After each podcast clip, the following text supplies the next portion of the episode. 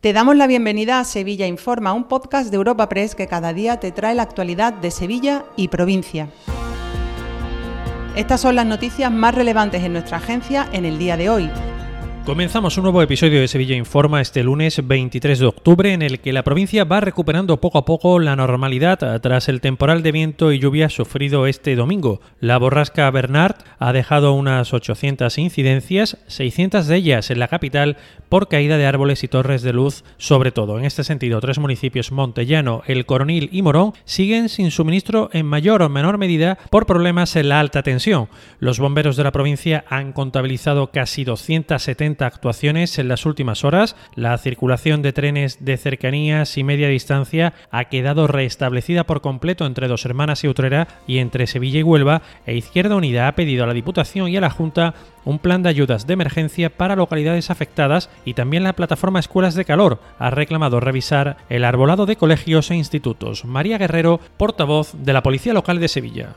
Sobre las 20 horas, más de un centenar de agentes que estaban fuera de servicio respondieron a la llamada del jefe de la policía local para incorporarse al servicio ante la activación del plan de emergencias en nivel 1.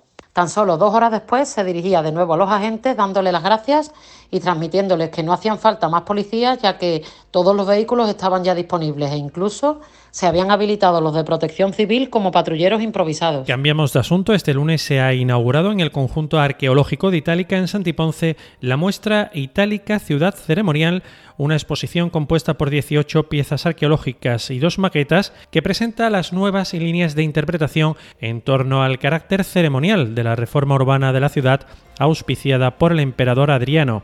Para el consejero de Turismo Arturo Bernal, esta relectura de la renovación urbana de esa época refuerza los argumentos para la candidatura de Itálica a Patrimonio Mundial.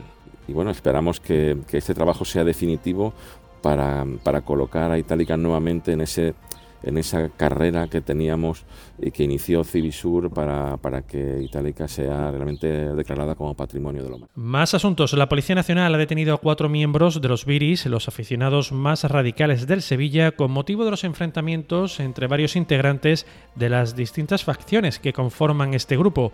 Los hechos se remontan al día 3 de septiembre del pasado año, jornada en la que se disputó un encuentro de liga entre el Sevilla y el Fútbol Club Barcelona. Juan Manuel Torres, portavoz de la Policía Nacional. Fue en la tarde en la que tuvo lugar el encuentro cuando el líder de una de las partes del grupo, junto con otros sujetos pertenecientes a la misma, agredieron tras una riña a uno de los líderes del otro sector que constituye el grupo radical Viris Norte.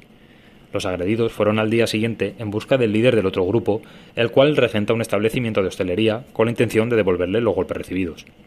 Una vez en el local, propinaron una paliza al regente, así como al empleado que en ese momento estaba trabajando, saldándose dicha agresión con un resultado de lesiones graves. Varios apuntes más. Antes del cierre, la Policía Nacional ha detenido a seis individuos acusados de cometer varios robos con violencia e intimidación en zonas céntricas de la capital, desde el martes y hasta el viernes se cortará por las noches al tráfico de forma total la C30 entre los kilómetros 10 al 12 en ambos sentidos por las obras de sustitución de los tirantes del puente del Centenario y un enfermero del hospital psiquiátrico ha denunciado una agresión por parte de uno de los pacientes. Te recordamos que puedes suscribirte y descubrir el resto de episodios de este podcast en nuestra web entrando en europapress.es barra podcast o a través de las principales plataformas de podcasting.